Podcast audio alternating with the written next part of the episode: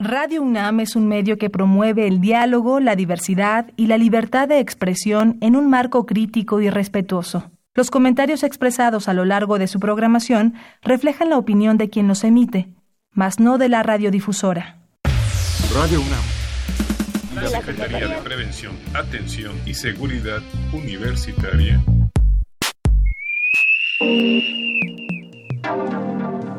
A través de la Dirección General de Atención a la Salud, presentan Confesiones y Confusiones. Un espacio, de, salud para los jóvenes.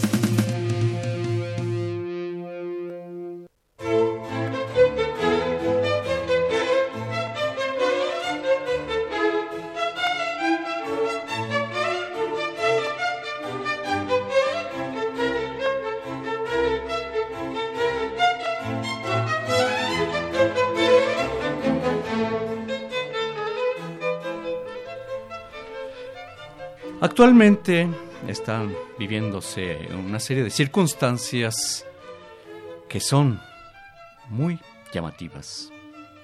Una voz que se ha multiplicado, una voz que ha dejado ese pasaje histórico que no era justo.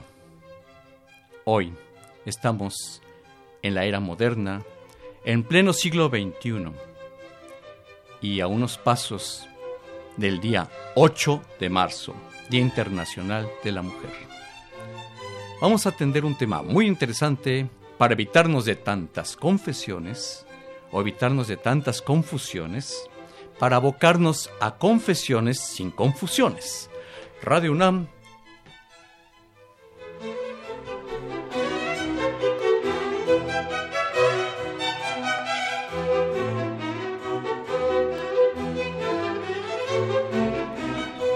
Gracias, gentil auditorio y culto auditorio, como lo decía el maestro José Carlos González. Soy Guillermo Carballido, en los controles técnicos, Crescencio Suárez Blancas. Muchas gracias, mi querido amigo. Aquí con la importancia de un tema muy relevante, le enviamos un saludo muy cordial a la psicóloga Itzel Hernández Fernández, eh, una mujer valiente, siempre lo ha sido, y que es compañera de micrófono. En este momento, pues le enviamos un saludo desde estas instalaciones de Radio UNAM. Dirección General de Atención a la Salud, Psique y Cultura, Asociación de Estudios Transdisciplinarios y Conducta Calqueltoy. Nos reunimos para llevar a cabo el tema con excelentes invitadas, que nos da mucho gusto y vamos a pedirles que se presenten, si son tan amables. Eh, la maestra Isabel Infante, por favor. Bueno, pues muchas gracias por la invitación. ¿Tu nombre completo? Mi nombre completo es María Isabel Infante Mundo y soy psicoterapeuta integral y miembro de Psique y Cultura. Y muchas gracias, Isabel, la maestra María Isabel Infante Mundo. Y por este otro lado. Muchas gracias, Guillermo, por la invitación. Alejandra Fuello Minuti, psicoanalista y académica y invitada también de Psique y Cultura psicoanalista, ambas de Psiquicultura. Enviamos un cordial saludo a la presidenta de Psiquicultura, la doctora Lourdes Quiroga Un saludo desde aquí, desde estas instalaciones en la colonia del Valle, en la Ciudad de México. Tendremos también un teléfono al aire, quienes gusten integrarse y participar. Con mucho gusto nos ampliamos. El tema, la voz femenina en el mundo de hoy. Y por supuesto, dos mujeres muy interesantes, eh, que nos hacen eh, el honor de su presencia. Muchas gracias, de verdad, queridas maestras de psiquicultura y desde esa capacidad de la profesión de la salud mental. Eh, les preguntaría, maestra María Isabel Infante Mundo y Alejandra Fuello Minuti, el tema, la voz femenina en el mundo de hoy. ¿Por qué el tema en particular pues estamos en un momento donde ahorita demanda la, la mujer este cambio, ¿no? Este cambio, estamos en un, en un momento coyuntural. Entonces, bueno, pues sí, hay que hacer notar la voz, elevar esta voz, pero desde el pensamiento reflexivo. Me parece que es una gran oportunidad para generar nueva cultura, nuevo sentir, nuevo pensar pues la mujer ahorita pues está adquiriendo otros espacios, otras necesidades. Y entonces, claro, esto no solamente impacta en este presente, todo lo que se está haciendo el día de hoy va a impactar invariablemente en, en el futuro. La cuestión es ver cómo se hace notar esa voz, ¿no? Esa voz se va a hacer notar a través de qué? Del acto, del impulso o desde generar este pensamiento, esta reflexión, una nueva mirada y así la generación de una cultura que se pueda ir transmitiendo a las que vienen. Eso me parece muy importante, por eso es que hablamos del futuro. Señalas, Isabel, la generación de una cultura, cuando alguien podría decir, pero si esta cultura ya la tenemos viviendo. Y la protesta al señalarse una gran mentira, por eso es tu expresión de generar una eh, general, generar una nueva cultura. Claro, porque, pues como cita también eh, el texto psicoanalítico de aquí, eh, Alejandra no me, no me dejará mentir, esta cultura me parece que en relación a la mujer está generando malestar por eso todo el movimiento que se está gestando, lo que se está dando en, este momento, ¿no? Entonces sí hay que hacer una renovación, o sea, somos seres de cambio. Me parece que esta cultura que se está, eh, en la que estamos inmersas, pues ya, ya está caducando, hay muchas cosas que hay que renovar, que hay que transformar. Entonces es por eso que no sé si sea propiamente una gran mentira, ¿no? Pero lo que sí considero es que debe de haber una necesidad de cambio y de renovación. Dice por ahí un dicho, ¿no? Renovarse o morir. Entonces, pues está luchando por esta renovación, ¿no? Algo nuevo ya se tiene que implementar frente a algo que ya caducó, que ya no es vigente frente a las necesidades de la mujer en la actualidad y en consecuencia al futuro. Señalabas el aspecto psicoanalítico. Maestra Alejandra Fuello Minuti. El aspecto psicoanalítico, pues justo como, como comentaba ya Isabel, es urgente ante la situación de inseguridad, de falta de calidad de vida y de, digamos, el terror que vive uno día a día como mujer de salir a la calle, de afrontar las situaciones reales del día a día y con una cultura que, como dices, ya existe, pero que está carente de una igualdad cualitativa, ¿no? Eh, se mira bastante como que se apuesta a la igualdad en relación al número, a lo cuantitativo, ¿no? Uno ve el 50% de los diputados son mujeres, ¿no? Del 50% de tal empresa son mujeres, pero qué calidad de el valor que se le da a la voz de la mujer, a las condiciones en las que afronta el día a día se están tomando en cuenta, ¿no? Este desde lo cualitativo me acordaba mientras estudiaba el tema que cuando yo estaba en la primaria en los libros de pues, con los que estudiaba, este, decía que las mujeres eran una minoría social, ¿no? Y como a tres páginas después decía que el 51% de la población era mujer y yo, pues no sé, tendría 10, 11 años y decía, ¿cómo una minoría es el 51, 52% de la población, ¿no? Y por ahí desde el lugar que se ocupa, desde la fuerza de la voz que se da y que se sostiene en el discurso cultural y de la valorización que se hace de él. ¿no? Desde el tema psicoanalítico, es, desde lo complejo que somos como hombres o como mujeres en el mundo, lo femenino es como un fantasma que flota sobre nosotros, en el sentido de que todos, en algún momento, dependimos por completo de una figura femenina. ¿no? Nacemos y por completo nuestra existencia depende de haber tenido este vínculo cercano con una figura femenina que nos sostuvo la vida. Y reconocer eso, ese otro omnipotente en ese momento, eh, pues es una figura bastante amenazante, alguien sin el cual uno no puede vivir, ¿no? Y este fantasma que se queda en la mente de este de esta figura femenina, materna, omnipotente, deja una marca que después es difícil de contrarrestar tanto desde lo masculino, porque afianzar la masculinidad en contraste con esta primera identificación femenina que se hizo con la madre y después separarse para construir la propia masculinidad, o desde lo femenino para asumirse mujer en contraste con renunciar a esa figura omnipotente para hacerse mujer siendo uno mismo, reconociendo la propia carencia y reconociendo que uno o es mujer o es hombre en el mundo, pero no puede ser los dos, Este, y que cada una de esas posturas eh, de género implican una serie de cosas en lo social, en lo cultural, en lo histórico, en lo individual. que uno tendrá que afrontar en lo cotidiano. Me encanta el repaso que has hecho respecto de la mujer, Alejandra. es, es apasionante, en verdad es apasionante y yo lo vivo así de ese modo, de todo lo que representa en nuestra cultura de ayer, hoy y de mañana. ¿Qué opinas, eh, Isabel, de esto que nos acaba de decir Alejandra? Por supuesto que sí, y, creo que, que, ahorita que lo menciona Alejandra, pues ha tocado como la herida, ¿no?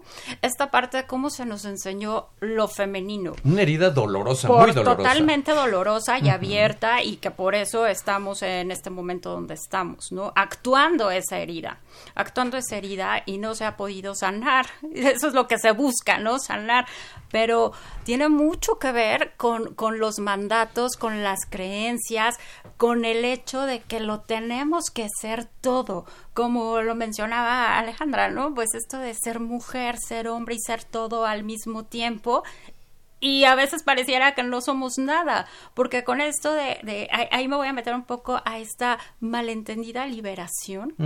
Hay que preguntarse si realmente la mujer se liberó, ¿no? O sea, o, se hizo de muchas más responsabilidades que ahora la ha llevado a la insatisfacción, a la culpa, a la depresión, a la, insuficiencia, con esta idea de que tengo que ser también mujer en, las creencias y en los mandatos impuestos por la cultura, por la hablar de cultura es hablar familia, sociedad, religión, etcétera. Y también poder ejercer ahora situaciones que sean eh, diseñado o catalogado para lo masculino, para el hombre, el trabajo, las profesiones, el derecho a estudiar. Y que bueno, ahora tenemos que ser todo y al mismo tiempo pareciera que nada, ¿no? Entonces, no podemos ser efectivamente los dos. O sea, no, no se puede ejercer desde estas dos miradas, ¿no? Desde la masculina y desde la femenina. Entonces, ¿dónde nos tenemos que centrar ahora? ¿Cuál es el punto de equilibrio para retomar ese lugar, pero desde la conciencia y desde la salud, obviamente? Es curioso. En pocos años, realmente son pocos años, donde se ha reconceptualizado el la definición de mujer. Durante siglos, muchos, milenios, milenios y milenios, donde se ha definido a la mujer mal definido, más bien. Hoy en día eh, se están rompiendo moldes de una manera bastante fuerte. Y pues, no, de verdad, no, no ha pasado mucho tiempo desde que estamos en la redefinición. Nada menos hace 66 años, en el mes de julio, de cuando en 1955 por primera vez la participación de la mujer en el voto por la democracia, en los 60 eh, la aparición de la píldora también revolucionó la forma de pensar y en los últimos años, si se dan cuenta, son pocos años, comparativamente los milenios de cómo se ha sojuzgado algunas interpretaciones, malas interpretaciones. Y todavía es curioso, hoy en día hay personas que viven en los siglos pasados, lamentablemente. Por eso es que estamos en el programa dedicado eh, el tema de hoy, la voz femenina en el mundo de hoy. Vamos a hacer una pausa y regresamos con nuestras queridas amigas y vamos a dar dentro de unos minutos eh, el número telefónico para que también quienes gusten incorporarse a esta mesa. Confesiones y confusiones.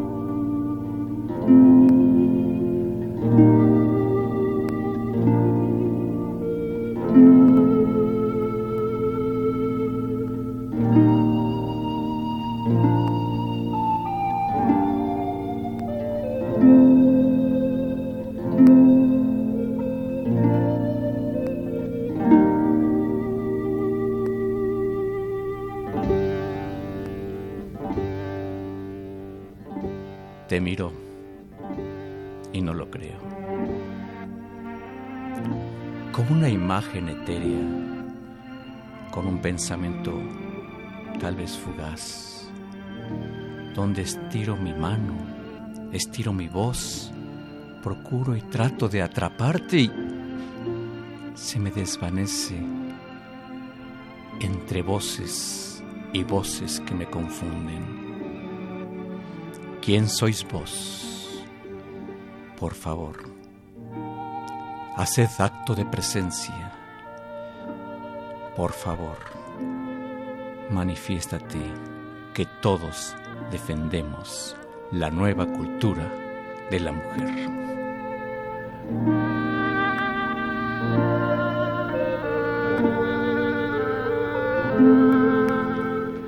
Gracias, confesiones y confusiones, qué amables por estar, estar ahí de ese otro lado en su aparato de radio.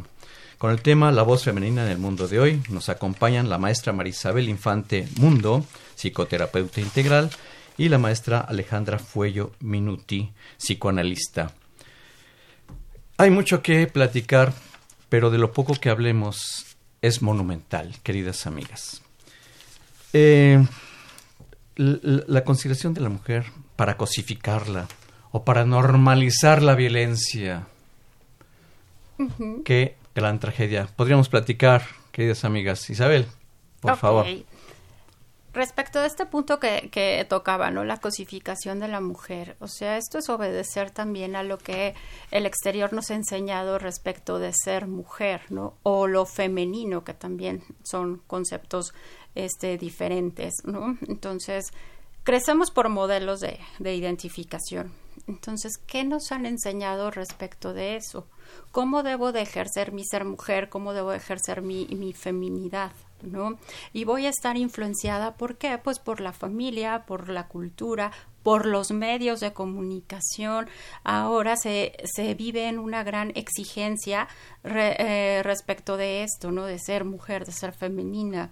Entonces ahora hay que obedecer a ser em, esbelta, rendirle gran culto al cuerpo, a lo físico, como una manera de acceder quizá al afecto, a la mirada del otro, ¿para qué? Para obtener aceptación, pertenencia y obviamente pues también amor, ¿no? Desde, desde, una, desde una falsa concepción. Entonces lo podemos ver en el consumismo o sea, los, los medios, las empresas, el marketing, todo esto pues utiliza siempre el cuerpo de la mujer como un trofeo, como un símbolo de qué de sensualidad, de sexualidad. Entonces eso es lo que también la mujer ahora asume, ¿no? Si yo estoy operada, si me quito, me pongo, entonces voy a ser más aceptable más querible, ¿no? Entonces, porque así el mundo exterior me lo está demandando. Y entonces, si no accedo a ello, pues entonces no pertenezco. Entonces, nuevamente regresamos a lo que habíamos comentado. Voy a caer en la insuficiencia, en la falta, en la no valía.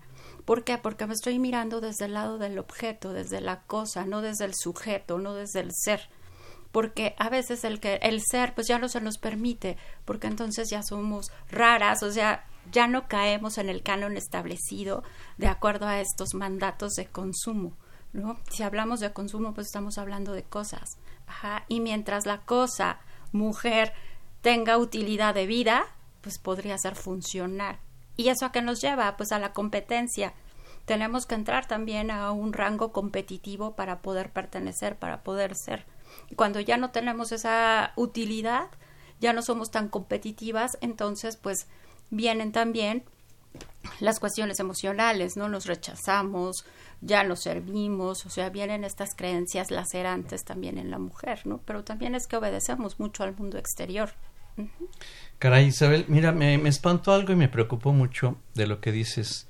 Eh, de pronto, al estarte escuchando, la mujer por el marketing, eh, la mujer como trofeo para compre, compre, compre y mire.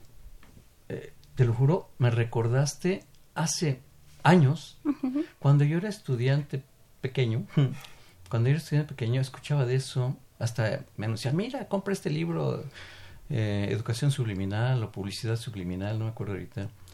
Y marcaban mucho eso, pero hace muchos años, décadas. Y Y ahorita lo hablas y digo, ay, Dios mío, pero sí, ¿a poco?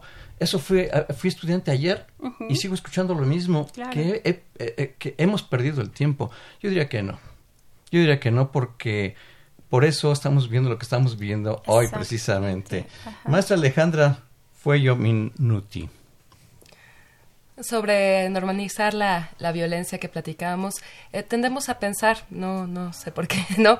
Pero que algo que ocurre frecuentemente ah, en relación a la violencia es normal, ¿no? Que lo frecuente o que lo común necesariamente es normal y en nuestro día a día vivimos situaciones, seguimos enfrentando cosas que parecen igual, que parecen arcaicas, que uno diría, no, ya eso no pasa, pero uno escucha en una semana las frases de mujeres, de compañeras, de alumnas, de pacientes, ¿no? En las que las la violencia se ha vuelto algo cotidiano que aparentemente uno debería callar porque es normal, como que fuera normal que eh, tu esposo se pusiera violento o que no obtengas un puesto aunque tengas las cualidades porque estás compitiendo con nombre o que alguien no quiera que tú seas su jefe directo no pueda seguir tus órdenes porque tú eres mujer y cómo es posible o que tu pareja frene tu desarrollo porque cómo vas a ganar más que él o cómo vas a tener un mayor desarrollo eh, y que es violento, que es un acto violento frenar el desarrollo o violentar a alguien o permitir el abuso sexual, por ejemplo, que se denuncia y entonces se dice, bueno, pues es que es normal, pasa mucho, ni lo denuncias porque no va a pasar nada, nada más te van a transgredir y entonces se vuelve un hecho cotidiano que parece que dijera, calla, si recibes violencia, calla, no digas nada o vas a jalar más violencia. ¿Y qué puedes hacer ante la sensación de impunidad y ante la sensación de algo que te deteriora, que te achica, ¿no? que te frena, se vuelve normal y se vuelve cotidiano y no debe decirse nada. Por eso creo la voz femenina en el mundo de hoy tiene que ser decirse y decirse al mundo eh, y levantar la voz en contra de esta violencia que se ha normalizado, que se vive en lo cotidiano implícito, pues sí, en la publicidad, en los medios, en los vínculos, en el trato que se recibe en el día a día, en la inseguridad que se vive en las calles, en todos los ámbitos de, del entramado social que uno se encuentra con estas situaciones. Ciertamente, mira, la verdad es que la violencia eh, se está asumiendo socialmente como algo eh, necesario por atender. En, el, en el metro, en el sistema de transporte colectivo de la Ciudad de México, viajan millones de personas. Y hay una cantidad de publicidad, pero gritando, con unos pósters enormes, carteles, me corregirían, enormes. Lo que es violencia, violencia es decirle cómo debe de vestirse, violencia es eh, criticarla eh, porque ha tenido muchas relaciones sexuales, eh, violencia es celarla, violencia es esto, violencia es el otro. Por todos lados, en todas las estaciones, es interesante que es un grito mayúsculo y lo estamos viviendo en diferentes foros. Ajá, lo estamos viviendo, pero pero sí, claro, desde este grito, o sea, desde el acto, desde esta parte catártica, cuando debería de ser un acto de la reflexión, de la razón para poder generar cultura. Porque ahora, ¿qué es lo que estamos haciendo? En vez de vernos eh, eh, eh, desde estos lugares de sexo como opuestos, nos estamos viendo, mejor dicho, como opuestos en vez de vernos como complementarios. ¿no? Y eso es lo que se está perdiendo, se está perdiendo de vista, o sea, no es la guerra contra el hombre per se, no, es buscar cómo nos vamos a complementar sin caer en las generalizaciones. Sé que vivimos en un tiempo difícil, en un momento de competencia, en un momento de estrés, demandante y demás, pero también tenemos que darle un lugar ahora con todo lo que está sucediendo al pensamiento y pensar pues lleva su correspondiente tiempo, es algo difícil y que también nos está alejando, ¿no? Con las nuevas tecnologías, con las redes sociales de pensar. A la gente ya le está costando trabajo pensar y solamente lo llevamos al acto y eso ya nos ya nos está apartando del, del ser entonces ya el, eh, eh, el, ya no se vive este arte de, de convivir ahora eh, es ir contra el otro, ¿no? O sea, ya es el, el, estar en contra del otro, ¿no? Cuando debería de ser un, un, un arte, el estar conviviendo compartir con el otro, o sea, una creación, pero tiene que ser desde el pensamiento. Yo insisto mucho en eso, no en el acto, en el acto que solo es impulso, ya no filtra la razón.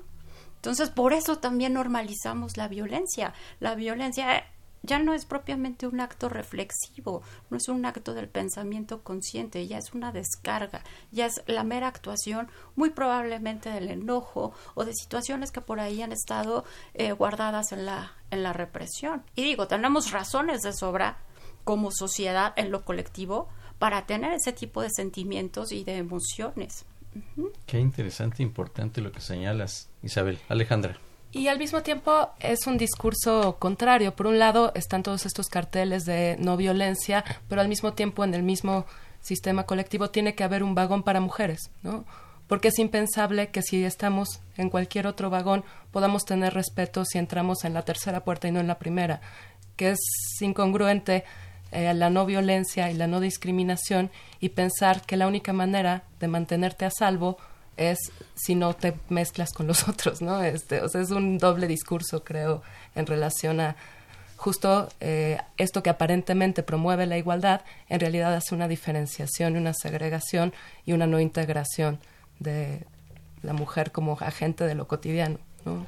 Ciertamente, Alejandra señalas un doble discurso, un doble discurso, e Isabel, que la tecnología realmente nos hace pensar menos. Sí, nos hace pensar menos y, y bueno, este, este punto que, que menciona Alejandra no es a través de la exclusión, no es a través de un trato entre comillas, preferente, no es a través de la creación de, leyes, es a través de la cultura y de la acción.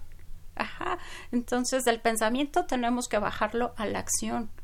¿Dónde vamos a sembrar esa semilla para no seguirlo llevando a, la actuación?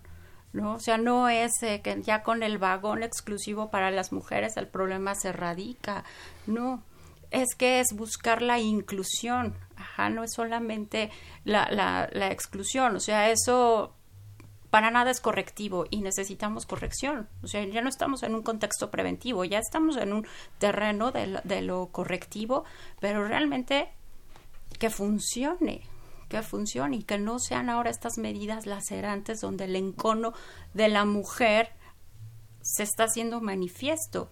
Sí, insisto, hay razones de sobra para estar enojado, pero como ser humano, no solamente es lo pro, eh, en relación a la mujer, también el hombre tiene lo suyo, ¿no? Entonces hay que buscar esta inclusión. Es más, el hombre también se puede sumar a la voz femenina de la mujer en el futuro. O sea, no es privativo, es inclusivo. Creo que Isabel habla de algo importante porque si bien no podemos ser hombres y mujeres en el mundo, lo cierto es que todos, siendo hombre o mujer, tenemos aspectos femeninos y masculinos. ¿no? Entonces, quizá eh, hemos estado acostumbrados a rechazar y negar lo distinto por la frustración que nos da que no podemos serlo todo, pero al final abrazar lo masculino y lo femenino en uno mismo nos permite dialogar entre esos discursos, ¿no? Un hombre que puede eh, reconocer su parte maternal, ¿no? En la relación con el vínculo con sus hijos, su parte eh, de protección, o la mujer que puede eh, fortalecerse y enriquecer su personalidad desde los aspectos eh, masculinos que pueden relacionarse con la fuerza o con lo ingenieril o con esas cosas tradicionalmente masculinas, que en realidad no es exclusivo ni de la masculinidad ni de, ni de la feminidad, si está incluido e integrado en su personalidad y es aceptado y reconocido, ¿no? Como eh, dice no solo las mujeres, claro, o sea, los hombres sufren todo el tiempo también de sexismo de tú no llores, tú no sufres, tú te vuelves niña, este, eso es de mujeres, ¿cómo se te ocurre? O sea, es un discurso que claro que hiere a la mujer, pero que también hiere a los hombres, que justo marca y refuerza esta diferencia y hace que entonces estemos peleando en vez de integrar y reconocer lo valioso que recibimos de la unión. Al final nadie existiría si no uniéramos lo femenino con lo masculino, ¿no? Nacemos de eso, o sea, inevitablemente un óvulo y un esperma se juntaron para que existiéramos, ¿no? Inevitablemente. Entonces, negar la importancia de lo femenino, de lo masculino, pues es hasta negar la propia existencia y la propia importancia, la propia valía. Caray, qué interesante en Confesiones y Confusión estar abordando el tema de la voz femenina en el mundo de hoy.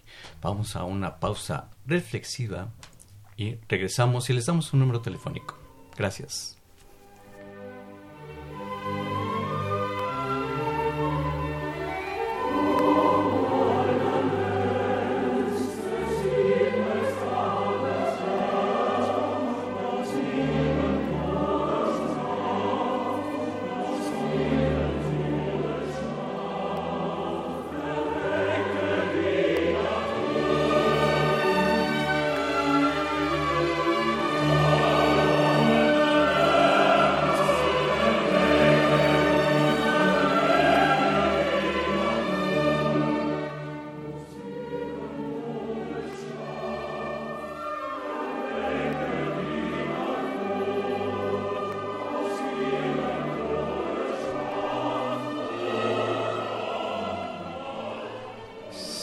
Vale llorar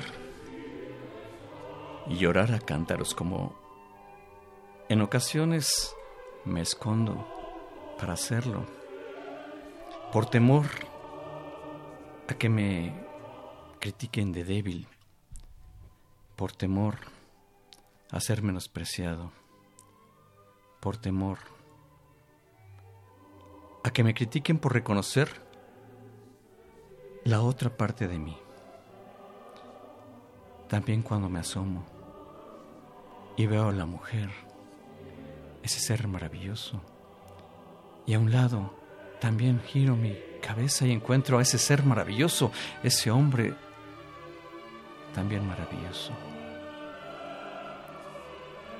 Ambos los miro, pero me hacen llorar.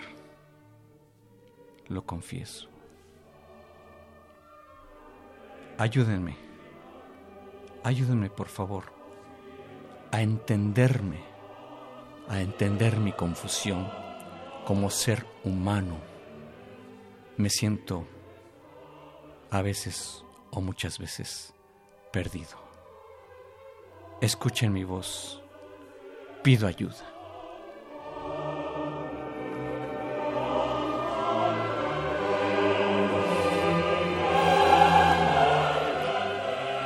Confesiones y confusiones. Tenemos un número telefónico 5682-2812, 5682-2812.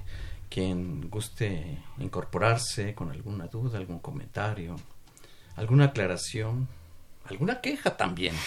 Se vale disentir, pensar diferente. Eh, está con nosotros Psiquicultura, Asociación de Estudios Transdisciplinarios AC. Están eh, la psicoterapeuta integral, la maestra María Isabel Infante Mundo y la psicoanalista Alejandra Fuello Minuti. Qué gusto poder estar platicando este tema tan relevante, tan importante, tan trascendente. Hay de aquel que diga lo contrario. Bien, continuamos. Eh, maestra Isabel Infante Mundo. Mientras alguien eh, se le ocurre, agarra el su aparato telefónico y marcar el 56 82 28 12. Repito el número telefónico 56 82 28 12. Isabel. Bueno, pues, eh, pues como lo hemos trabajado, lo hemos tratado y hablado a lo largo de, de esta transmisión, pues la mujer tiene mucho que decir mucho que decir, pero que sea siempre a favor del cambio, ¿no? Que es urgente hacer un cambio, pero en el pensamiento.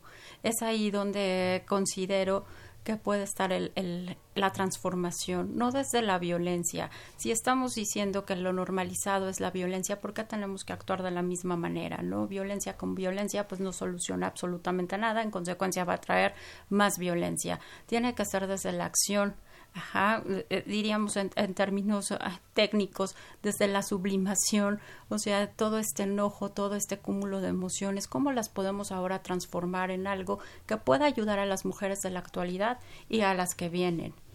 Programas, cultura, educación, los mandatos y creencias que tanto daño nos han hecho a lo largo de la historia, esta idea de que tenemos que hacerlo todo, y al mismo tiempo caer en la insuficiencia porque no podemos ser nada, no podemos cumplir con el ideal, con esa mujer idealizada que la propia mujer se ha gestado, ¿no? Tengo que ser perfecta, eternamente joven, profesionista, inteligente, amante, etcétera, ¿no? Sino que ahora la mujer tenga que ser lo que quiera ser. Ajá, porque esa es otra interrogante, o sea, ¿qué quiere la mujer? Pues que quiera lo que ella quiera, pero que lo quiera desde la conciencia, desde la realidad, desde su convicción, no desde el cumplimiento del exterior. Eso lacera, eso lastima. Entonces creo que por eso está el enojo tan manifiesto y tan presente, para que entonces sí podamos vivir una auténtica liberación y no solamente un enojo colectivo, que insisto, razones hay, pero mejor reflexionemos en cada una de estas razones para pasar a la acción a través de la palabra consciente, a través de los actos, a través de la prevención y ya no de la corrección. O sea, creo que, que mucho de lo que está sucediendo es por esta, eh, no sé si es propiamente miedo, que también la mujer genera, ¿no? Porque la mujer es capaz de hacer lo que ella quiera, siempre y cuando lo decida. Y bueno, la historia lo confirma. ¿A cuántas mujeres se les ha tenido que coartar su libertad de expresión, de realización ¿Por qué? Pues por meterla en un molde, ese molde que ahora la mujer demanda ya salir, pero que no salga desde esta parte violenta, desde esta parte ya tan normalizada y que tanto daño nos ha hecho, y que las generaciones que vienen ya lo ven como algo natural, el ser agresivo, el ser violento ya está súper normalizado y no debería de ser por ahí. Deberíamos de retomar el origen, ¿no? La palabra, la mirada que nos da existencia, la comunicación, la lectura, el juego, el contacto, el contacto con el otro, que se abran puentes de afectividad, de cultura, ¿no? Hacer otras nuevas conciencias, pero insisto, a través del, del pensamiento y llevarlo a la acción, llevarlo a la acción a las familias, o sea, es una reeducación. O sea, considero que la mujer ahora se tiene que reeducar. Pero también es que la mujer lo quiera, y me parece que sí, ella es un grito de cambio. Pero ¿hacia dónde vamos a dirigir ese grito? ¿Hacia de, lo mismo que nos estamos quejando, de la violencia? ¿O hacia generar pensamiento, hacia generar oportunidades, preguntas y respuestas, abrir brecha? Sí, estamos en un tiempo de cambio, me parece que sí. Por eso la importancia de que la mujer hable y hable mucho, pero hable desde su convicción, desde su voluntad y desde su pensamiento.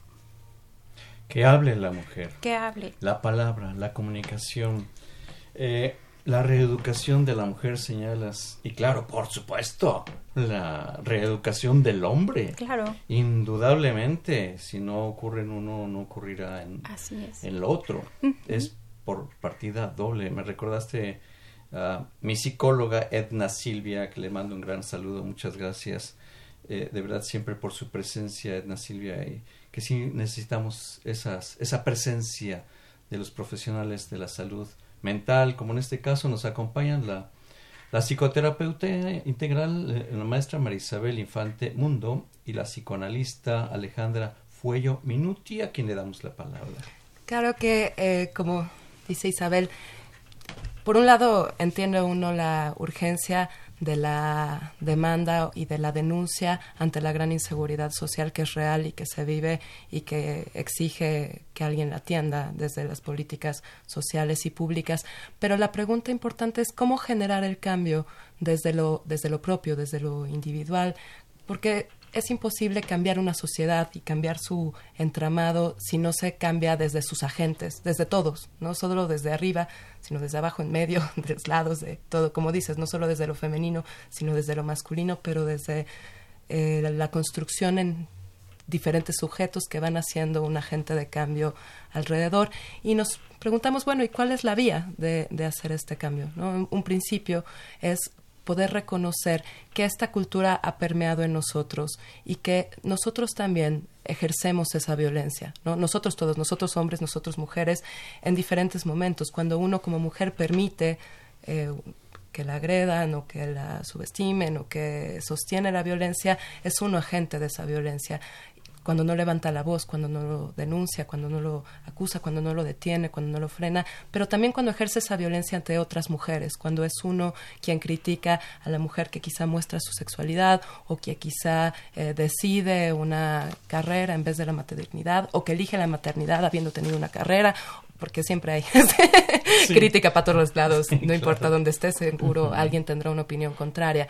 Y también uno como mujer que educa a hombres, ¿no? Porque pues, todos los hombres tienen una madre o todos los hombres tienen hermanas, esposas, hijas con las que tienen relación. Entonces, la feminidad no es un asunto solo de la mujer, ¿no? Este, todos estamos involucrados en la construcción de lo femenino, porque no, no somos seres aislados, somos seres sociales que, como decíamos, estamos construidos en esta complementariedad entre lo femenino y lo masculino. Entonces, tanto como mujer, cuando me dirijo a otras mujeres, como cuando, cómo me posiciono como mujer ante otra mujer o ante un hombre, ya sea mi hijo, mi hermano, mi pareja, mi jefe, mi subalterno, ¿no? Este, ¿qué posición tomo yo como mujer ante lo semejante o ante lo diferente y qué posición tomo como hombre ante mi pareja, mis hijas, mis hermanas, mis compañeras de trabajo, es un entramado que tiene que ver con reflexionar y ver cuándo soy yo violento, cuándo rechazo yo lo femenino, cuándo yo estoy siendo sexista, ¿no?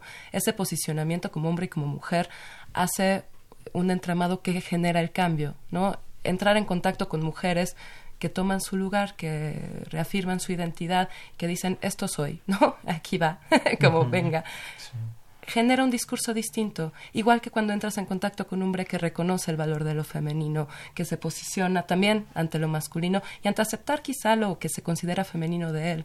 También hace una posición distinta que genera una interacción distinta que transmite a los que están alrededor y que uno dice yo yo quiero quizá una pareja así o yo quiero estar cerca de gente así y me hace reconsiderar mi propia posición. Entonces, como que no es tan lejano el cambio en el sentido de que cuando algún día cambie la historia, pues no va a cambiar la historia, la historia es la que es, ¿no? Pero sí puede cambiar mi historia, mi historia, la de mis hijos, la de mis nietos, la de mis primos, ¿no? Este, la de los que están inmediatamente alrededor mío, sí puede cambiar esa historia, la personal, la propia identidad.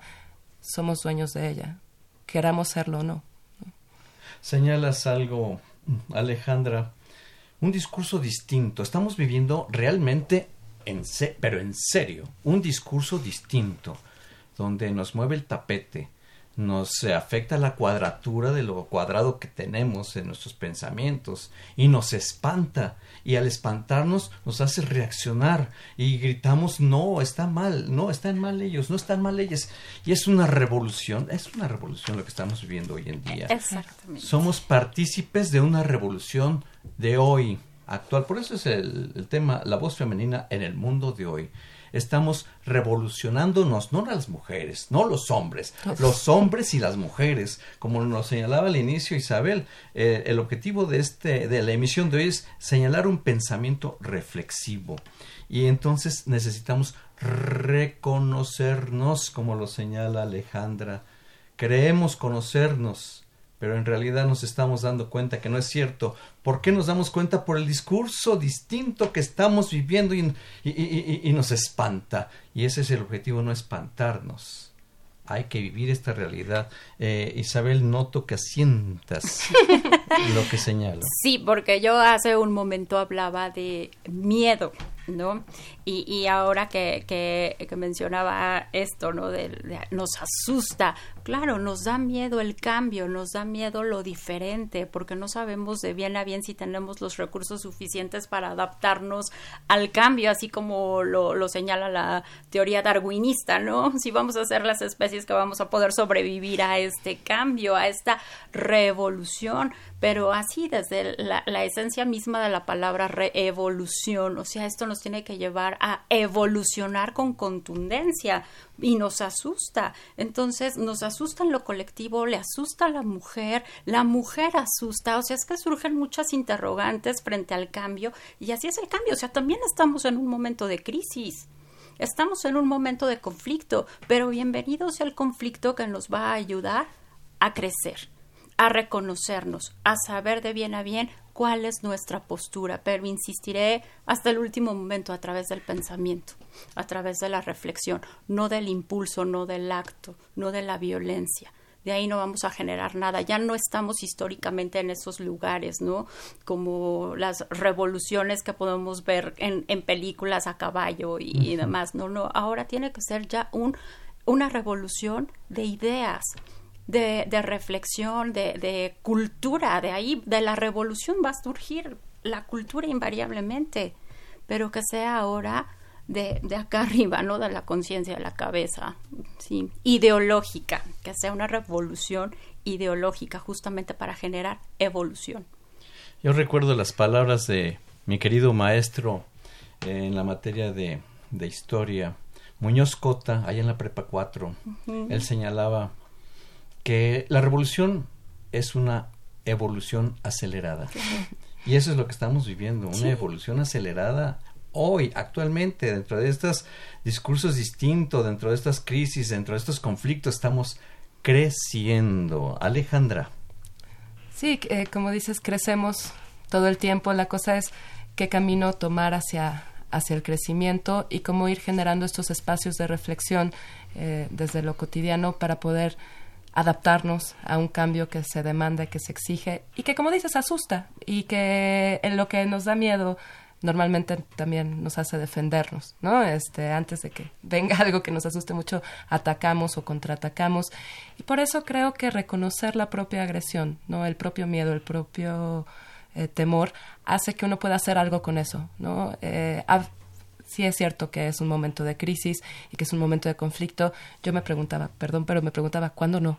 o sea, ¿cuándo no es un momento de crisis? ¿Cuándo no es un momento de conflicto? Uno se ubica en cualquier momento histórico y hay una crisis y hay un conflicto y hay agresión y hay violencia de diferentes maneras, con diferentes manifestaciones, a caballo, con rayos láseres, a través de redes sociales, pero hay, es una realidad que hay violencia y hay agresión y que es una parte intrínseca a todos. Todos tenemos una partecita violenta y agresiva y si no, no podríamos ni morder una manzana, ¿no? Nos moriríamos, ¿no? Este, pero es, ¿qué vamos a hacer con ella? ¿Qué vamos a hacer con nuestra agresión y con nuestra violencia? Vamos a construir estos nuevos modelos porque la creación también parte de la agresión, ¿no? De la posibilidad de utilizar la fuerza para crear. Pero para crear hay justo que integrar esos aspectos contrarios, ¿no? Poder integrar lo femenino y lo masculino de uno para crear como se hace para procrear, ¿no? Este, unir esas partes, reconocerse y reconocer lo que se juega en mí cuando me encuentro con un otro, puedo dirigirlo hacia la creación o a la destrucción porque me asusta, ¿no? Pero creo que es en el propio conocimiento y reconocimiento, como tú lo decías, y en este encuentro íntimo con el otro que a veces está tan empañado por este 20 cosas que nos amenaza, entonces nos alejamos, este, pero que poder analizar lo que surge de ese encuentro, que tendrá una carga agresiva, pero también tendrá una carga amorosa, ¿no? Y en el afán de alejarnos de lo agresivo y de lo violento, a veces nos distanciamos tanto que también nos alejamos del amor, ¿no? O sea, que, que el amor implica reconocer y manejar ese odio para poder crear porque también a quien más amamos probablemente sea a quien más odiamos, ¿no? Pero cómo afrontamos, porque bueno, que el señor de la esquina me diga que qué mal peinada me veo y este, qué opine de este cómo voy vestida, por ahí me da igual, ¿no? Este, pero que lo haga quien está cerca de ti en un vínculo cercano, claro que te va a doler y claro que te va a enojar, ¿no? Eh, cómo nos sobreponemos a lo que mucho que nos herimos mutuamente en este encuentro entre los géneros podrá tener que ver con, con eso, con poder reconocer cómo lastimamos al otro en estos encuentros cercanos, poderlo reconocer y redirigir para construir y cambiar y movernos. Mira, la, la, violencia nace mucho por la frustración y genera estos cambios, generan frustración. Yo les voy a hacer una pregunta respecto de esto. ¿Cómo vamos a atender ese aspecto de la frustración que están viviendo la gente y por eso están agrediendo? Vamos a hacer una pausa en confesiones y confusiones y regresamos.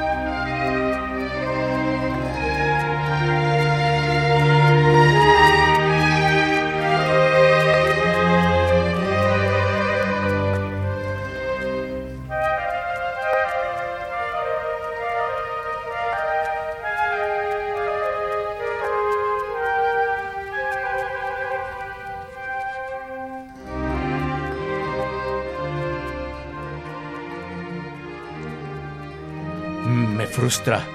Me frustra no saber, me da coraje, me enoja. Pero me entristece. No me molestes. Tengo la razón. La verdad es que no la tengo. Lo confieso. Confesiones y confusiones.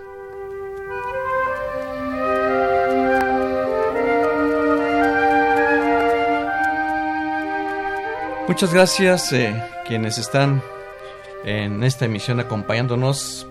La voz femenina en el mundo de hoy es el tema que estamos abordando con nosotros desde directamente desde Psique y Cultura Asociación de Estudios Transdisciplinarios AC, la maestra Marisabel Infante Mundo, psicoterapeuta integral, y la maestra Alejandra Fuello Minuti, psicoanalista. Les hacía una pregunta antes de la pausa, la frustración. ¿Cómo atender este aspecto en la gente porque es lo que nos está generando mucha violencia? Dijiste algo bellísimo ahora que, que iniciabas el, el, cuadro, que dices, me enoja no tener razón, pero me doy cuenta que no la tengo. Creo que ese cambio que tú bien dices a través de este texto poético es un poco el camino, ¿no? En el sentido de que implica responder a la frustración, asumir que ahí va a estar y que no siempre tengo razón, que no voy a estar completo y que algo tengo que hacer con mi frustración, algo tengo que hacer con mi frustración yo, digamos, claro que hay frustraciones que tienen que ver con muchas otras cosas. O sea, claro que frustra lo que no está en nuestras manos. Este, y que muchas veces no estará en nuestras manos las políticas sociales, cómo el otro reacciona, aunque yo tenga un punto muy definido, cómo el otro reacciona ante eso, me va a frustrar.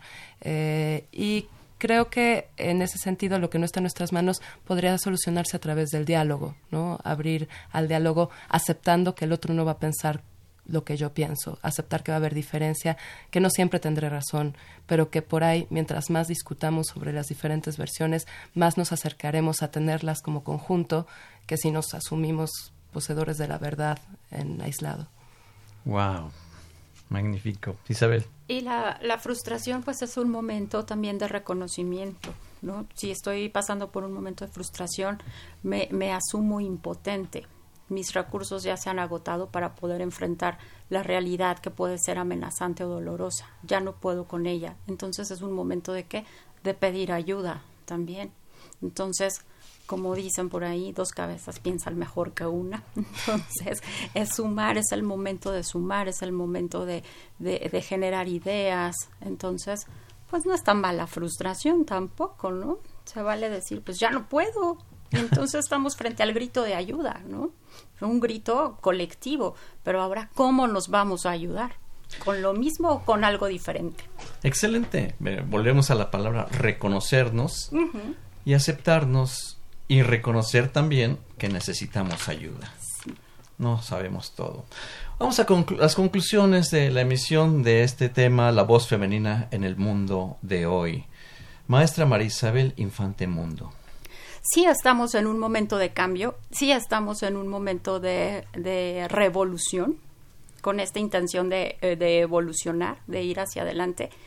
Y, y, justamente haciendo la indagatoria para preparar el contenido del de, programa, encontré una frase que no, no venía de quien, a quien pertenecía y, y me gustó mucho en este momento de revolución, que las revoluciones son hijas del pensamiento reflexivo, no así hijas del estómago. Wow, la revolución son hijas del pensamiento reflexivo. Sí. Muchas gracias, Isabel. Gracias. Eh, Alejandra.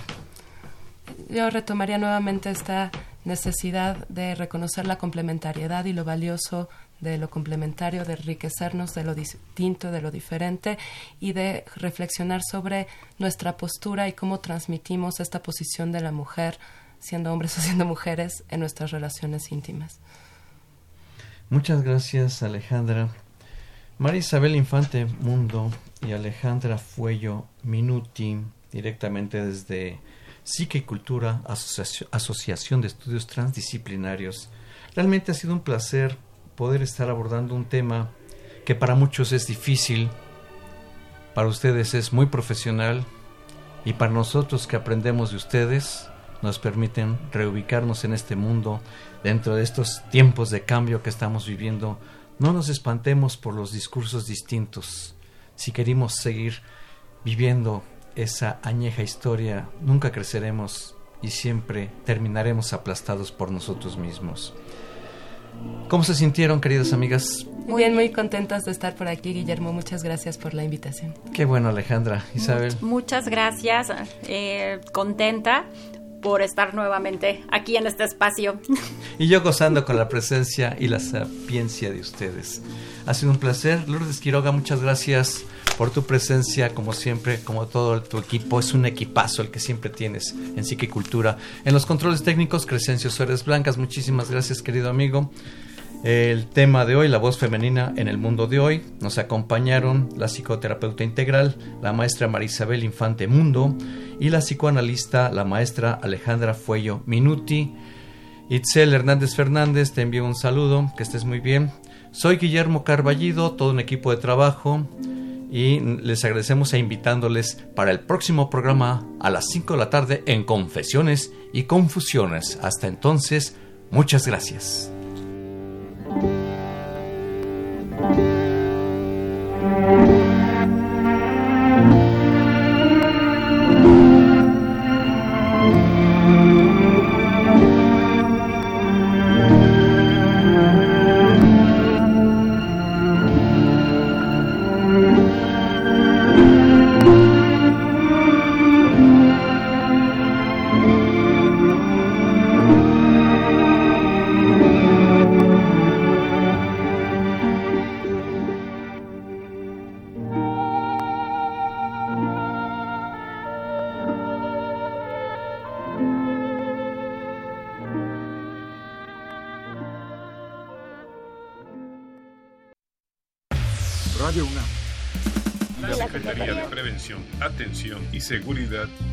Universitaria.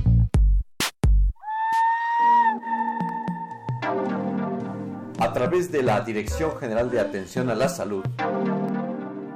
Presentaron. Confesiones y confusiones. Un espacio de salud para los jóvenes.